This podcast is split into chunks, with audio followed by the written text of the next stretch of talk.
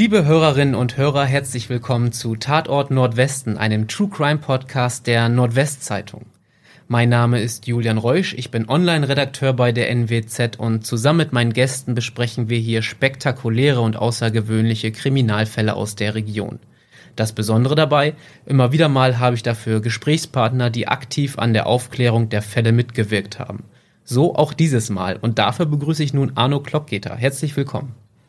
Ja, danke schön für die Begrüßung. Mein Name ist Arno Klockeder. Ich war Kriminalhauptkommissar bei der Kripo in Oldenburg und Leiter des ersten Fachkommissariats. Und Sie haben auch die Mordkommission geleitet, um den Fall, in den es, um den es heute geht, korrekt? Ja, das ist korrekt. Dafür springen wir jetzt zum 20. September 1990. Was ist an diesem Donnerstag passiert? Ja, an diesem Donnerstag wurde der Dienststelle eine Vermisstenmeldung mitgeteilt. Danach wurde eine 32 Jahre alte Sozialpädagogin als vermisst gemeldet. Es war schon dann bei den ersten Ermittlungen ist festgestellt worden, dass sie ihren üblichen Lebensbereich verlassen hat und auch zum Beispiel bei einem Freund abgegebenen Hund nicht wieder abgeholt war, so dass wir dann auch äh, im Bekanntenkreis und in der Familie äh, Ermittlungen angestellt haben, die aber zunächst nicht zu ihrem Auffinden führten. Die Sozialpädagogin hieß Elke M., so nennen wir sie. Sie kam aus Oldenburg.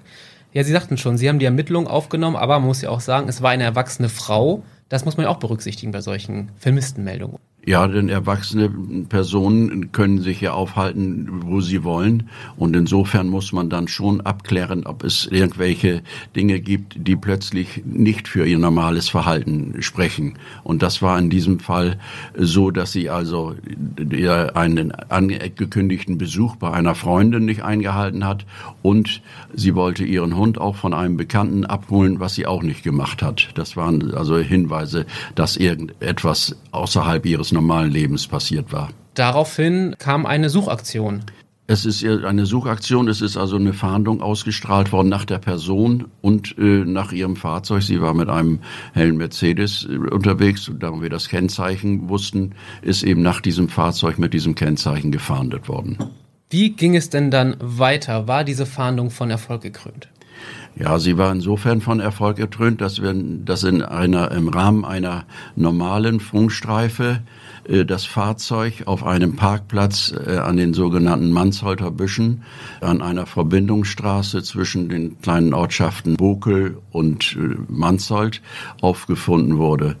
Es konnte daraufhin nach kurzer Zeit die im Dienst befindliche Diensthundestaffel eingeschaltet werden und die eingesetzten Hunde haben schon nach kurzer Suche äh, circa 200 Meter vom Abstellort des Autos die Leiche der Elke M gefunden. Um zeitlich nochmal ein Gefühl zu haben, am Donnerstag wurden Sie informiert von der Vermisstenanzeige und jetzt sind wir am Freitag beziehungsweise in der Nacht zu Samstag wurde die Leiche gefunden. Ja, das ist richtig. In der Nacht zu Samstag, ich meine 3.30 Uhr etwa, war die Fundzeit der Leiche.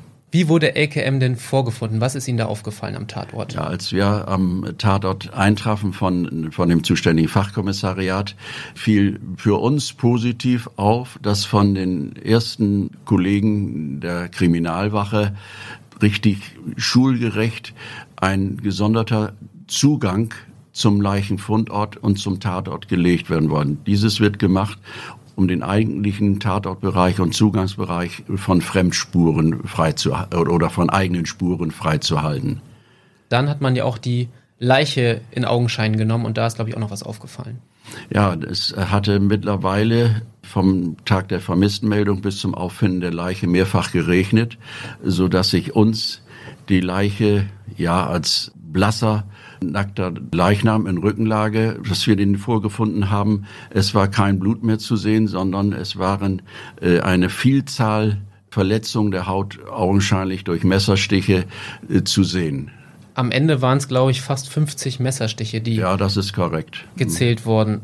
Sind. Genau. Hat man dann auch Spuren gefunden am Tatort? Ja, am Tatort Spuren auffällig war, dass die äh, Bekleidungsstücke des Opfers ordentlich zusammengelegt neben der Leiche lagen.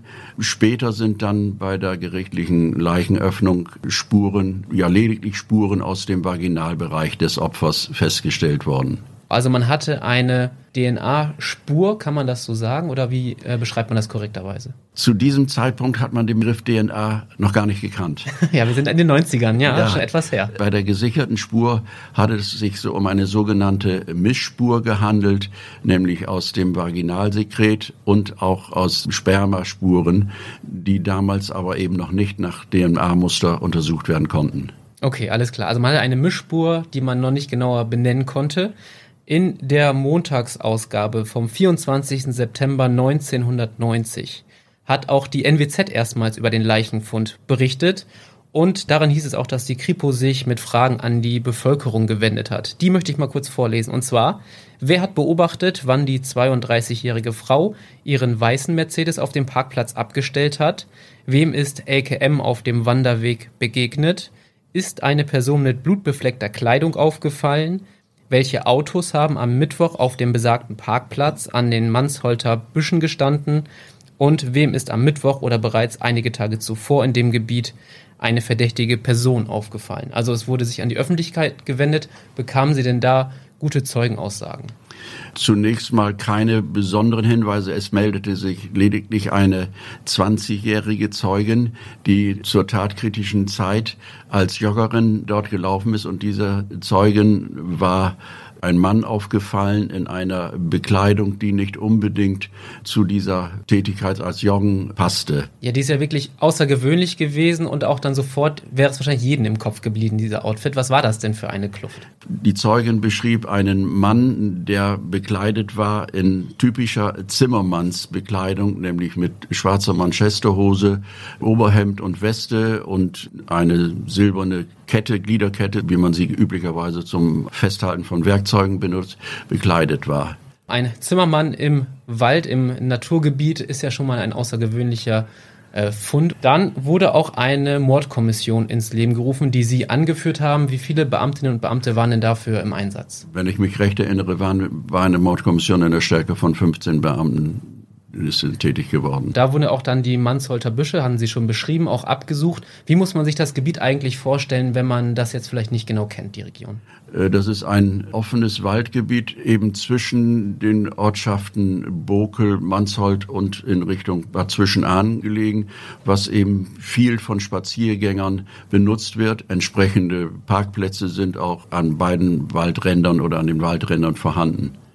Und ähm, es wurde abgesucht, die nähere Umgebung. Hat man dort denn noch was finden können? Es war dann ja auch offenbar ein Tatmesser im Einsatz. Nein, das, wir haben zum Tatwerkzeug nichts gefunden. Wir haben auch Kontrollen durchgeführt an den Parkplätzen nach Personen und auch weitere in der Folgezeit Personen überprüft, die auch das Waldgelände zum Spazierengehen und zum Joggen benutzt haben. Aber wir haben keinerlei weiteren Hinweise zunächst gefunden. Also der ominöse Zimmermann war immer noch die heißeste Spur. Daraufhin haben sie, glaube ich, auch ein Phantombild erstellen lassen. Ja, wir haben dann einen, damals musste das noch per Hand gemacht werden. Wir haben einen Zeichner vom Landeskriminalamt geholt, der nach den Angaben dieser Zeugen denn eben doch ein sehr konkretes Bild einer männlichen Person eben in dieser üblichen Bekleidung gefertigt hat. Haben Sie denn viele Hinweise aus der Bevölkerung bekommen? Hat das zum Erfolg geführt? Wie war denn so die Resonanz auf diesen ganzen Fall auf den Zimmermann? Wir haben konkret keinerlei Hinweise auf eine bestimmte Person bekommen. Gerüchteweise kamen Hinweise auf Personen, die dann aber abgeklärt wurden und keinerlei Tatbezug ergeben haben. Also man muss sagen, eine heiße Spur hat auch Tage und Wochen nach dem Fall gab es erstmal nicht. Nein, eine heiße Spur hat es nicht gegeben, was letztendlich dazu geführt hat, dass wir nach, ich glaube, nach circa acht Wochen auch die Mordkommission aufgelöst haben. Bevor das aber passierte, wurde auch noch eine Belohnung ausgesetzt in Höhe von 5000 D-Mark, muss man ja damals sagen, für sachdienliche Hinweise, die zum Ergreifen des Täters führen. Also da wurde auch nochmal die Bevölkerung mit ins Boot geholt. Und ich habe auch noch in der Vorbereitung auf diesen Fall gelesen, dass man mit der Mischspur, haben wir ja gerade gelernt, heißt es, sogar nach England gefahren ist. Erzählen Sie mal, was damit auf sich hat. Ja, es begann ja gerade in der Zeit, äh, wurde darüber berichtet, dass man eben durch den sogenannten genetischen Fingerabdruck oder die DNA genauere Untersuchungen machen konnte. Und in diesem Zusammenhang ist eben mit unserem Spurenmaterial, was wir an der Leiche gesichert hatten, sind Kollegen nach England gefahren, weil in London eine Ärztin war, die sich besonders um die Forschung in der DNA bekannt war. Aber die Kollegen mussten leider unverrichteter Dinge wieder zurückkommen, weil einfach man noch nicht so in der Lage war, aus dieser Mischspur konkret eine DNA-Spur rauszufiltern. Bei solchen grausamen Gewalttaten findet man, so habe ich den Eindruck, auch häufiger mal den Täter ja im Freundes- oder bekannten Familienkreis. Also Sie haben doch bestimmt auch in diese Richtung ermittelt. Ergab das keine Information? Wir haben natürlich das persönliche Umfeld des Opfers ausermittelt, aber es ergaben sich keinerlei Hinweise, dass die Ursache für dieses Tatgeschehen eben aus persönlichen Motiven passiert sein konnte. Dann wäre jetzt vielleicht auch mal der Zeitpunkt, ein bisschen, wo wir schon bei dem persönlichen Umfeld von LKM sind, über die Frau selber zu sprechen. Was war das denn für ein Mensch? Wo hat sie gelebt? Was hatte sie für ein Umfeld? War sie in einer festen Beziehung? Können Sie dazu ein bisschen was sagen? Das Opfer war als Sozialpädagogin tätig und lebte in einer Wohngemeinschaft und hatte bis kurze Zeit vor dem auch wohl eine Verbindung zu einem Freund gehabt, was aber aufgelöst worden war. Das war auch der Freund, an dem sie, zu dem sie den Hund gebracht hatte und den sie ja nicht wieder abgeholt hatte. Ansonsten stammte sie aus Wildeshausen. Ihre Eltern betrieben dort einen landwirtschaftlichen Betrieb. Ein spannendes Detail in dem Fall habe ich auch noch in der Vorbereitung gelesen, dass es teilweise relativ lange gedauert hat, bis sie Auswertung von Spuren vom LKA bekommen haben. Teilweise zehn bis zwölf Monate hat es gedauert. Stimmt das? Ist das ein normaler Zeitraum für solche Analysen? Man kann nicht erwarten, wenn man Untersuchungsanträge stellt, dass die in wenigen Tagen oder Wochen abgearbeitet sind. Das lässt sich auch logisch erklären, weil das Landeskriminalamt eben für das gesamte Spurenaufkommen im Land Niedersachsen zuständig ist. Wie groß war denn die Öffentlichkeit an diesem Fall interessiert? Also gab es da viel Druck für Ihre Polizeiarbeit oder wie würden Sie die Zeit damals einschätzen? So ein Vorfall sorgt natürlich für große Aufregung in der Bevölkerung, aber es hat jetzt nicht dazu geführt, dass wir bei den Ermittlungen besonders gestört wurden durch irgendwelche Aktionen oder sowas. Das genau, gestört nicht. Ich habe nur noch mal gelesen, dass Ende September 1990 es einen Schweigemarsch durch die Oldenburger City gab von mehreren hundert Frauen, die an LKM gedacht haben. Also sie haben auch Flugblätter verteilt, Spruchbänder, präsentiert und dabei gegen sexualisierte Gewalt von Männern hingewiesen. Also sowas gab es dann zwar, aber es war jetzt nicht, dass sie als Polizei dann unter Druck gesetzt wurden. Nein, das war nicht großartig gegen uns gerichtet, gegen die Ermittlung der Polizei. So vergingen dann weiter Wochen und Monate. Wie optimistisch waren Sie denn dann zu diesem Zeitpunkt eigentlich noch, den Täter zu fassen? Sie hatten zwar den Hinweis mit dem Zimmermann, Sie hatten eine Mischspur, aber man muss ja auch sagen, irgendwann sind die ganzen Ermittlungen ins Stocken geraten.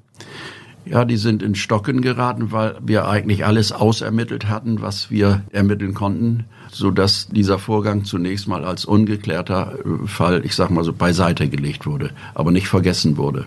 Wie schlimm war das für die Familie zu der Zeit? Sie hatten ja bestimmt auch Kontakt noch zu den Eltern von LKM. Ja, ich hatte ja zusammen mit einer Kollegin nach dem Auffinden des Opfers die Todesnachricht an die Eltern überbracht und habe gemerkt, dass das natürlich, dass sie sehr ergriffen waren. Was besonders war für mich, war, dass die Mutter uns erzählte, sie hatte mehrfach ihre Tochter darauf angesprochen. Die hatte ja quasi als Hobby lange anhaltende Spaziergänge in einsamen Gegenden zu machen. Und die Mutter hatte ihrer Tochter mal gesagt, was machst du denn, wenn du mal überfallen wirst und so weiter. Und das, da hatte die Tochter daraufhin gesagt, ich mache alles, was der von mir will. Ich will ja überleben.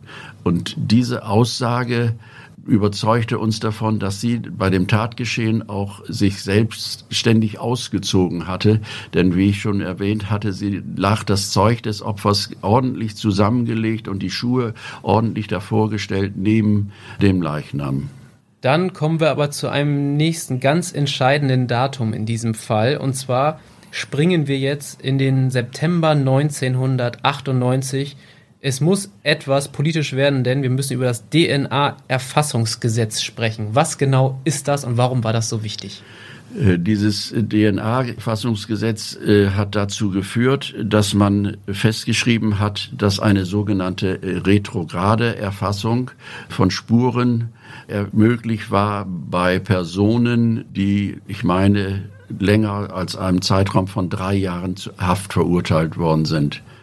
Dadurch wurde deren DNA-Spur, kann man das jetzt, glaube ich, dann nennen, noch äh, digitalisiert oder zumindest in der Datenbank erfasst und genauso von ungeklärten Fällen, die halt ähm, noch eine, wie eine Mischspur zum Beispiel aufweisen, konnte man das abgleichen.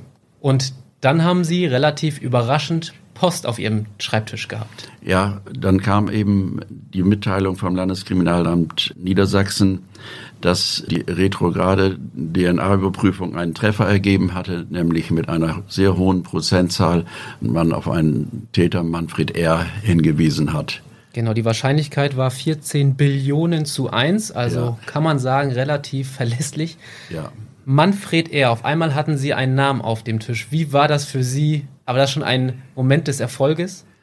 Ja, das musste sich ja nun noch erstmal abgeklärt haben. Äh, interessant war für uns, dass Manfred R. schon im Spurenmaterial bei uns vorhanden war.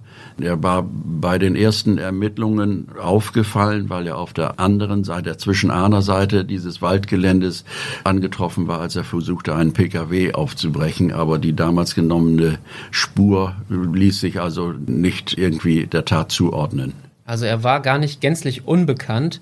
Warum saß er eigentlich in Haft zu diesem Zeitpunkt? Warum gab es überhaupt eine DNA-Spur nochmal von ihm? Ja, nach meinem Kenntnisstand hatte er Jahre zuvor ziemlich dilettantisch versucht, die Deutsche Bundesbahn zu erpressen.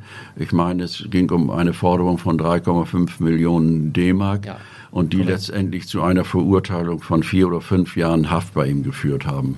Dann musste er die DNA-Spur abgeben. Er war aber als Sie mit ihm konfrontiert wurden, schon wieder auf freiem Fuß. Ist auch er war auf, auf freiem Fuß und ich habe die Person weiter abgeklärt und konnte dann feststellen, dass er zum Tatzeitpunkt auf einem Umschulungslehrgang in Ganderkesee, der in Buchholzberg unterrichtet wurde, und zwar auch in handwerklichen Berufen, was schon mal den Hinweis auf diese Bekleidung gab.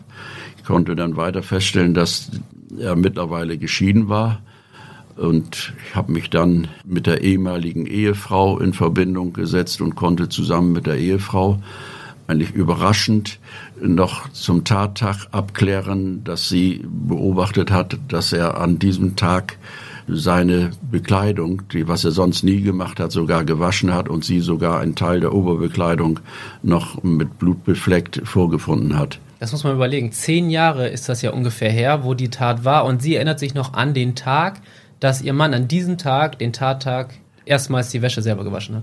Ja, das war wohl schon zu der damaligen Zeit ein sehr gespanntes Verhältnis zwischen den beiden. Und sie hat dann zusammen mit mir ihre damalige Arbeitsstelle aufgesucht und konnte anhand der Zeitunterlagen und Daten genau belegen, dass es auch genau dieser Tag, also unser Tattag gewesen war.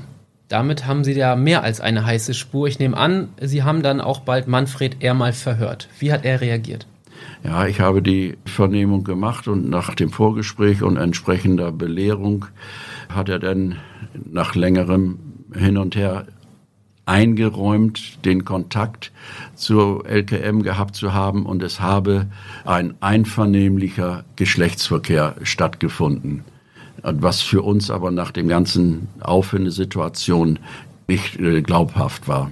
Ja, da muss man ja auch mal seine Geschichte sich vor Augen führen. Er sagte ja, eigentlich kannten sie sich nicht, es gab aber einvernehmlichen Geschlechtsverkehr, das heißt, sie haben sich an dem Tag nach seiner Theorie das erste Mal auch getroffen und dann kam es dort direkt zum Geschlechtsverkehr. So war seine Erzählung. Das war seine Einlassung, ja.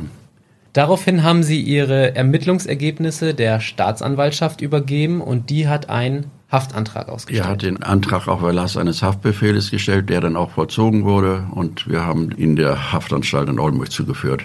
Und daraufhin, kurz danach, ging es dann auch los mit dem Prozess gegen Manfred. Er, Sie waren auch als Zeuge vor Ort. Wie war diese Zeit für Sie? Ich war davon der Schuld des Manfred R. überzeugt und konnte auch nur so meine Aussagen dazu machen. Um auf diesen Prozess nochmal zu kommen, die Staatsanwaltschaft forderte lebenslange Haft, die Verteidigung wollten einen Freispruch, denn äh, man muss ja auch sagen, diese ganze Anklage basiert natürlich viel auf diesem DNA-Nachweis und wahrscheinlich auch mit dem Hintergedanken, um da eine Erklärung für zu liefern, kam dann dieser Geschlechtsverkehr ins Spiel und daraufhin hat er gesagt, wir haben uns nicht mehr gesehen. Das wurde dann über mehrere Monate verhandelt es ist aber auch bei dieser Verhandlung noch einiges Interessantes passiert. Und zwar, da hat der Verteidiger das komplette Gericht für befangen erklärt. Er hat einen Befangenheitsantrag so gestellt, ist damit aber nicht durchgekommen. Es gab also weitere Verhandlungstage und dann wurde ein Urteil gesprochen. Wissen Sie noch, wie das aussah, das Urteil? Ja, das Urteil lautete in erster Instanz lebenslänglich für Manfred R. Genau, lebenslänglich und das Schwurgericht in Oldenburg hat dann auch noch das als Sexualtat natürlich eingeordnet. Doch sie sagten in erster Instanz, denn die Verteidigung ist in Revision gegangen. Es ging bis zum Bundesgerichtshof und dort stellte man fest, dass Verfahrensfehler aufgetreten seien. Es wurden angeblich unvollständige Akten übergeben, einige Beweisanträge nicht zugelassen und dann musste das nochmal verhandelt werden. War das für Sie ein Schock oder eine Überraschung, als das durchgesickert ist zu Ihnen?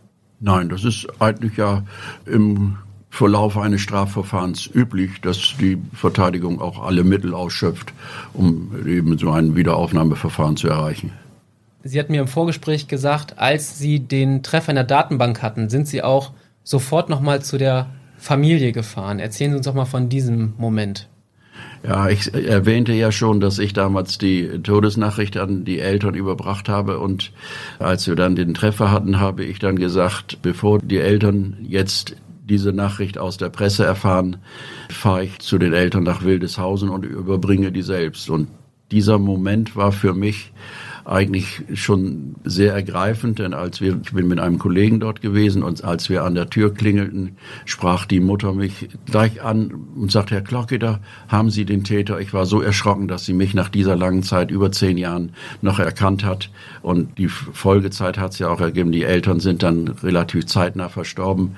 Ich hatte den Eindruck, dass die nur darauf gehofft haben, dass die Tat an ihrer Tochter geklärt würde.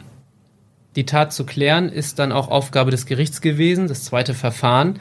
Da wurde quasi das alte Urteil bestätigt. Er wurde lebenslänglich hinter Gittern gebracht. Ich habe auch noch mal bei der Staatsanwaltschaft Oldenburg nachgefragt, ob Manfred R. noch immer im Gefängnis sitzt aktuell, denn in Deutschland bedeutet lebenslänglich, dass man nach 15 Jahren wieder rauskommen kann. Und so ist es auch in dem Fall. Manfred R. ist seit 2016 wieder auf freiem Fuß. Das nur zur Einordnung. Wie wichtig oder wie intensiv war der Fall für Sie? Sie haben ja auch diesen Fall über 14, fast 15 Jahre begleitet. War das ein besonderer Fall in Ihrer Karriere?